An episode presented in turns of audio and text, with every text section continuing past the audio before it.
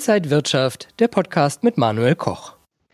Well, the New York Stock Exchange has reopened the world famous trading floor after a two month closure. The Dow Jones Index took the hurdle of 25,000 points. Is this a sustainable rally or will we see maybe a crash again? This is the IG Trading Talk, and I'm Manuel Koch. And joining me now are Salah Eddine Bouhmidi, he's the head of markets at IG, and Peter Tuchman, the the Einstein of Wall Street over 35 years on the floor of the New York Stock Exchange. So good to see you guys. Good morning. Hi. Peter, uh, the floor just opened a few days ago. How's the feeling that, uh, yeah, the traders can go back? So I think it's important we talk about it. They, the reason that even though the economies are just now beginning to open up, and the stock exchange was one of the last places to close in the event of the virus, I really believe that one of their motivations was symbolic and also financial to basically give markets and the economy and the people, the globe, the investment community uh, uh, the confidence that we are back on the floor, that the markets are open, and the New York Stock Exchange, being the great financial landmark that it is, uh, the humans are back, and we are we are there to stand behind our word as our word is our bond, as we talk about, right? Your son, your your son is already back working at the New York Stock Exchange. What is he telling you? How's the the atmosphere? So obviously the atmosphere is a bit muted. There was a lot of excitement on day one. The governor of New York and the president of the stock exchange, Stacey Cunningham and, and Governor Cuomo, rang the opening bell, masks on, elbow bumps to a certain extent. But you know the the uh, the fanfare was there to a certain extent. You know, obviously it's muted just because of the fact that we, you know, that we are running in a bit of a skeleton crew. They did everything in their power to get it open in a safe and, and, and, and smooth fashion. But it's we must be aware that there are standards in place which you know change the dynamic of a human market. Um, I've already gotten the sense as my son is there, I'm not there yet. He is in phase one. I will be there in phase two. That it's um, people are really happy to be back. There is no press. There is a bit of a quiet um, uh, sense of the human interaction, which because basically we're being given one shot here to get it right, get it safe. So while the excitement is around, I'm feeling more excitement from the investment community customers that they're excited to know that we're open, even though from the inside look, it still seems a bit thin. Peter, uh, let's see what I got here. I, I know you know that one because you gave it to me. You always have these hats. I love it. It was 20,000. Now we already reached again the 25,000 points. Uh, do you think this rally again is sustainable? It's healthy? Well, you know, we spoke last uh, week about the fact that why are we seeing such a divergence between the economy in such a state? Which we don't even know. So many unknowns going forward with unemployment and global shutdown economically, and the New York Stock Exchange and the markets around the world being in an incredible rally mode. And Salah and I spoke about it that it's it's it's confusing, but we must come up with an a, a, a, an explanation for it. And I offer the explanation of five trillion dollars being thrown at the market, the Federal Reserve stepping in in stimulus in all different ways, buying you know financial instruments and whatnot. But what I did find out since we spoke last, which is what is uh, uh, fascinating to me, is that I, I, I, I investigated a little bit to and found out that in 2007 they through in the, during the financial crisis, the Federal Reserve committed to a two trillion dollar bailout package and stimulus package over 18 months. Okay, so they're building that that that spreadsheet, uh, the balance sheet, and uh, of bonds and and uh, and other financial instruments and stocks and equities and bailouts uh, and TARP package was over a year and a half. And even though we did see a strong recovery in 2007, what we're seeing here, which I think is contributing to this incredible short-term, fast and furious rally, um, is that we've already in the first month and a half of this stimulus package, we've already seen a commitment of over two trillion in one month's time. That in 07 was 2 trillion over 18 months. So that could explain this 60% Fibonacci retracement of the marketplace. Now, there is still another $2.5 trillion that will be coming into the market over the next year with potential more commitments. So, while last week I spoke about perhaps once the market catches up with the economy, and I no wish no harm on the market, that we may see a retracement of March lows. But now, with this little bit new bit of information that I found out about the timeline of the stimulus over time now, having boosted the two trillion fast and furious in one month, we may see a continuation of this rally for a little time to come. I mean, speaking uh, directly over the S&P 500, like you said, the 68, uh, 61, sorry, uh, Fibonacci retracement, we we uh, moved over it. And uh, now it's time to rescue and to to to take it as a support. Like you said if this is happening then we could see a further sustainable uh, move to the upside. But i mean the strength is not coming from fundamentals, like you said. It's quantitative easing, it's monetary policy from the Fed, and it's faster than in, in the times before. You're already, uh, you're absolutely right, but times change. Times need to be faster, maybe, as a question. So for me, is the question in general is that not just the euphoria like we talked about last week that we just price in one scenario from a statistical point of view do, should we rather just price one scenario in? This is something which should be still, uh, yeah, seen carefully, Peter, right?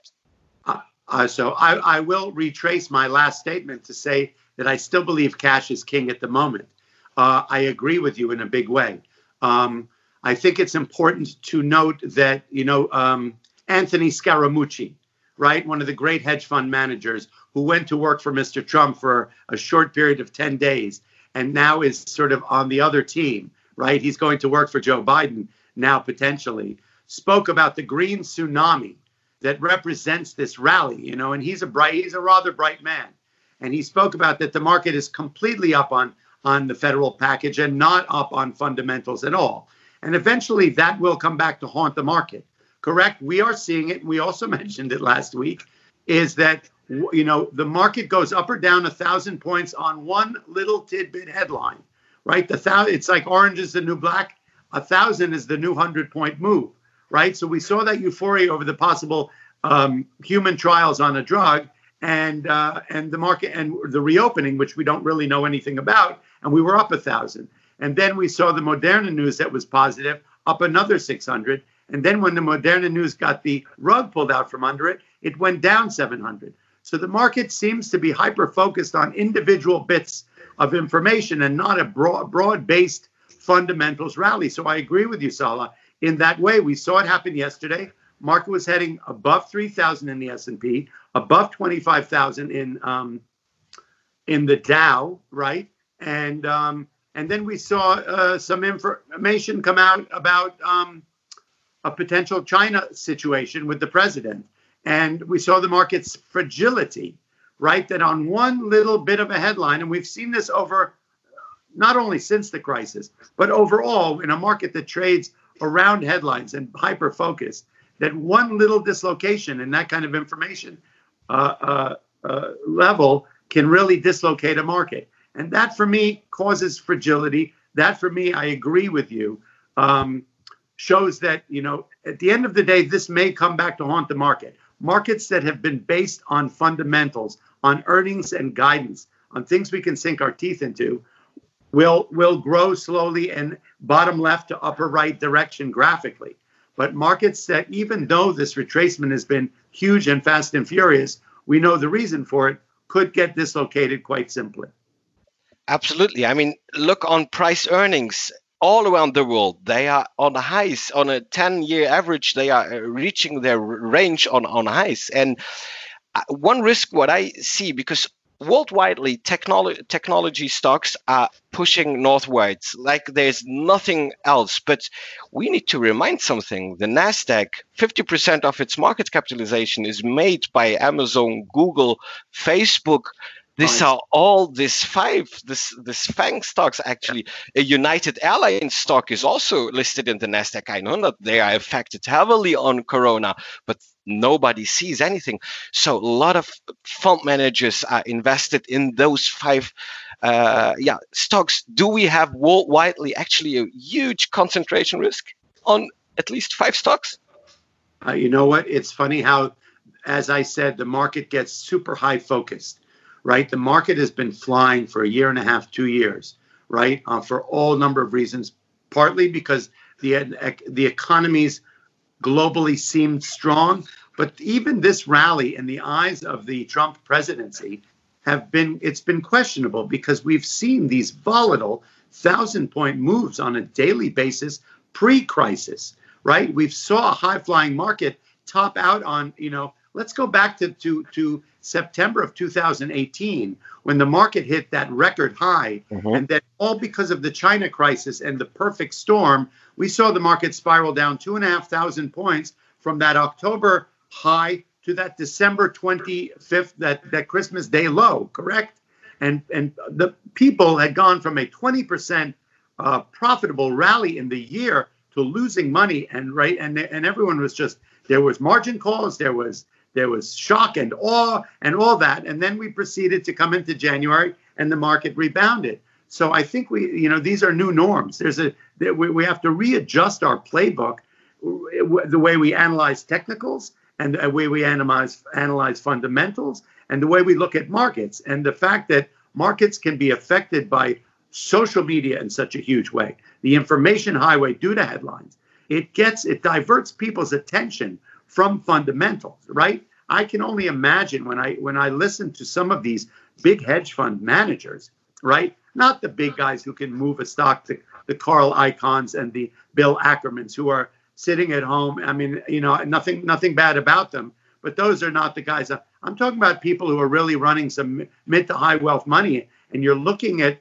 I know the people who I represent. Sometimes my company represents can see million dollar swings intraday right? Let's say you have a hedge fund that's three, four hundred, five hundred million dollars, and you're taking positions on fundamentals, and we've seen it over the last year. And then suddenly a tweet comes out about China, and then your position over the, you know, which was based on on on on um, on, on analysis and, and and study and guidance and earnings and so much work, your your your position that you've been building over three months can be decimated in the millions of dollars in moments, right? So that's stress, as you talk about, that's exposure, that's stress, and that that's that that leaves the investment community, um, you know, in a quandary.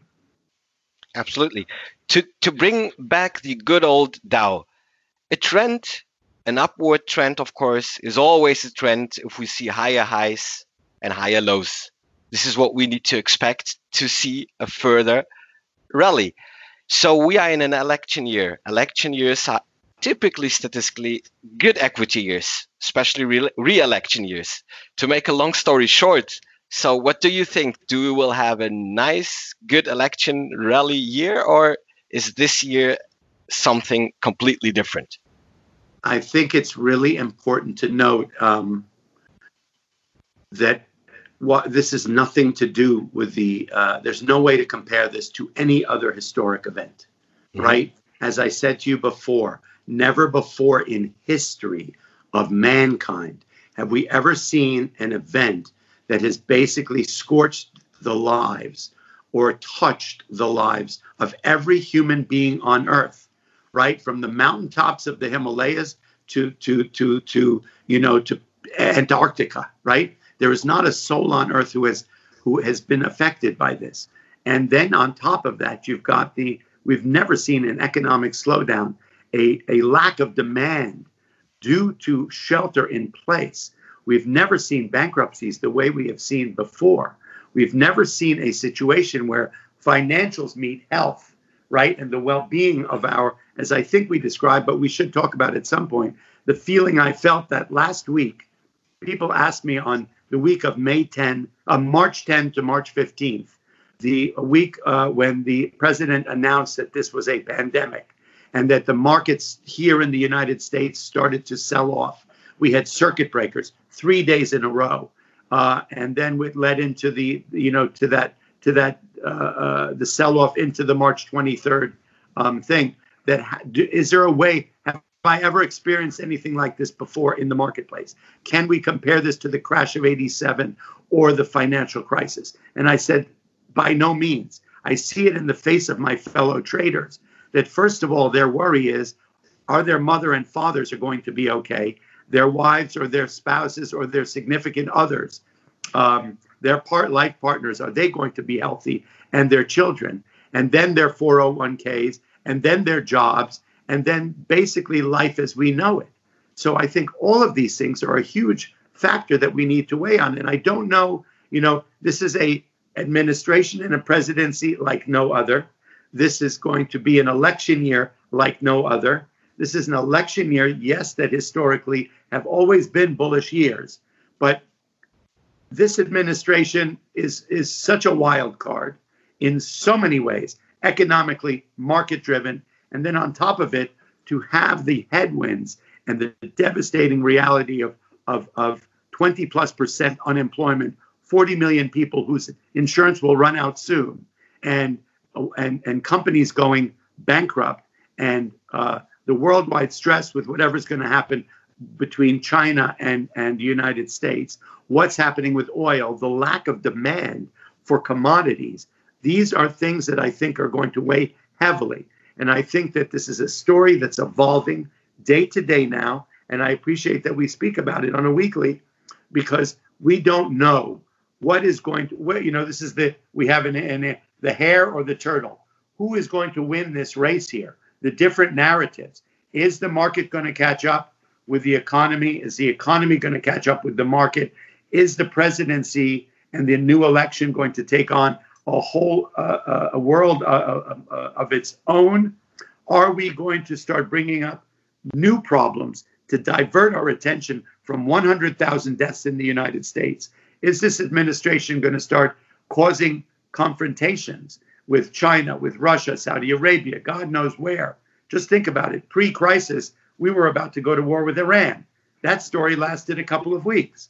Then we have a crisis, which is going to be ongoing for a long time. If you listen to people in the know in the medical field, it may not be two to three years before we will be able to feel comfortable to come up to each other on the street and have a handshake to sit in a movie theater next to each other and to have life anywhere like we know it today. So I, I cannot answer that question with anything more than I don't know. Thank you. Which is uh, sometimes I don't know is sometimes the best way to answer in a question. It was, I think, the best I don't know that I ever heard. Thank you.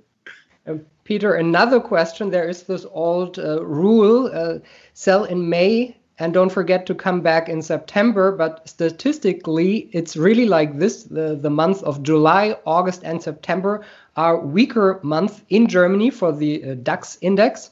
Uh, I think the US indices are stronger. Uh, but what do you expect for this summer? Weaker index indices? So you know the the old the old um, uh, the line is sell in May and go away, right? And though that did work for many many years, uh, I would think that over the last three years, it, they've, been it works sometimes and not. I kind of think as we discussed the the the the, the market, you know, it's fascinating. You know, markets for me, as you know, and I think all three of us share the the love of it. You know, the the what you, we used to spend months analyzing and, and experiencing. You know, loving the markets and watching them trade and analyze them now is a day-to-day experience right? Mm-hmm. you know we have a joke here in america if you know there's uh, the, the city of boston uh, is has a weather trend that is very you know very odd. And they say if you don't like the weather today wait a minute right? Because it may be sunny today and snowing tomorrow. And i think we're seeing that with the markets right right now. Um, will be a sell in main go away? You know there's one part of me and I, I will override it by saying I don't know once again, but I think it's a matter of what we hang our hat on. If the way we started out our interview today and that they start uh, coming up with more stimulus over the, it really, you know what it will depend on? It will re- depend on the reopening worldwide. Okay. You know, I think Germany's done a better job in containing the virus than we.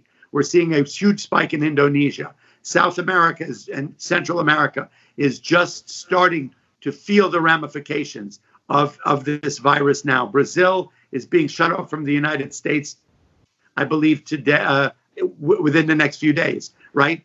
And so I really believe one of the preeminent situations that will affect the sell in May and go away posture uh, will be how the reopening goes, right? Let's remember, you reopen on on a Memorial Day.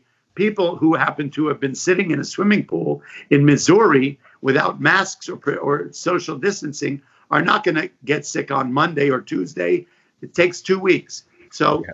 let, let's just look at science, right? Science and not some crazy guy's opinion who runs around with orange hair and we don't really know what's going on there. We don't have testing in place, tracing in place, and all of that.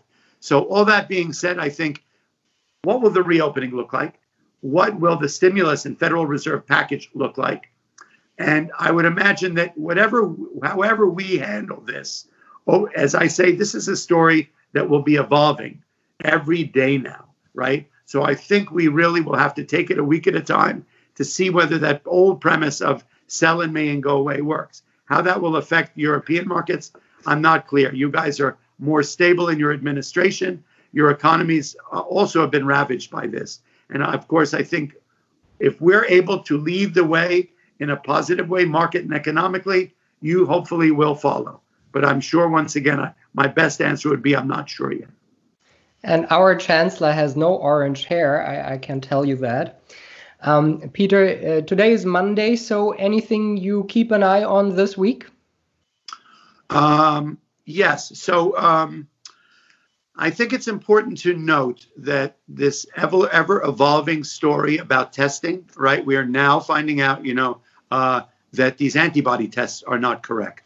You know, there was this race, there was a race, obviously, and the motives I believe were good, but there was a race to find tests vaccines, treatments for this virus, because we saw never before saw in history a whole global economy come to a complete shutdown. So, what ends up happening when things happen too quickly, too fast, you end up having some bad players in the game, and you end up having some decisions that were made. We saw it with hydro- hydrochloroquine and whatnot that um, uh, that they may not be as, as accurate as we need to. And actually, that has such a huge effect on everything if we're trying to establish testing and tracing to be able to make decisions about reopening and the t- tracing and testing is not accurate, well, then we could be in a jam. So I think the coming weeks are going to be the ever evolving story about a vaccine and and and uh, and testing.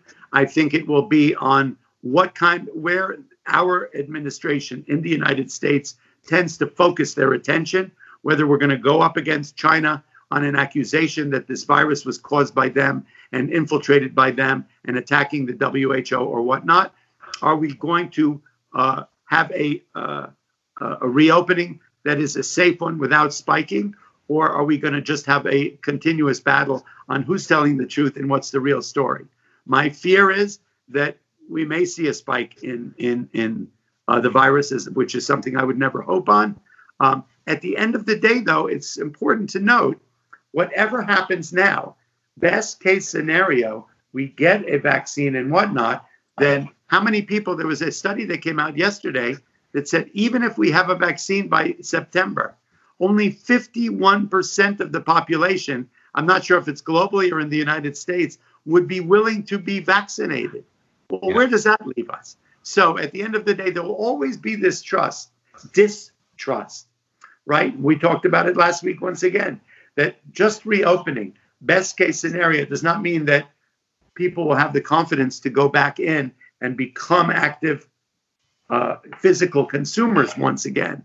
And all of these things are still going to affect earnings and guidance for the next six months on all these industries, whether it's flying, whether it's sports, whether it's uh, hospitality, whether it's uh, um, uh, uh, theme parks, or any of these things, or, or, all the economies, brick and mortar, retail, all these things. As Salah, uh, Salah said earlier, you know, the vibrant uh, social media tech companies, which are benefiting in so many ways, the Amazons, by all power to them.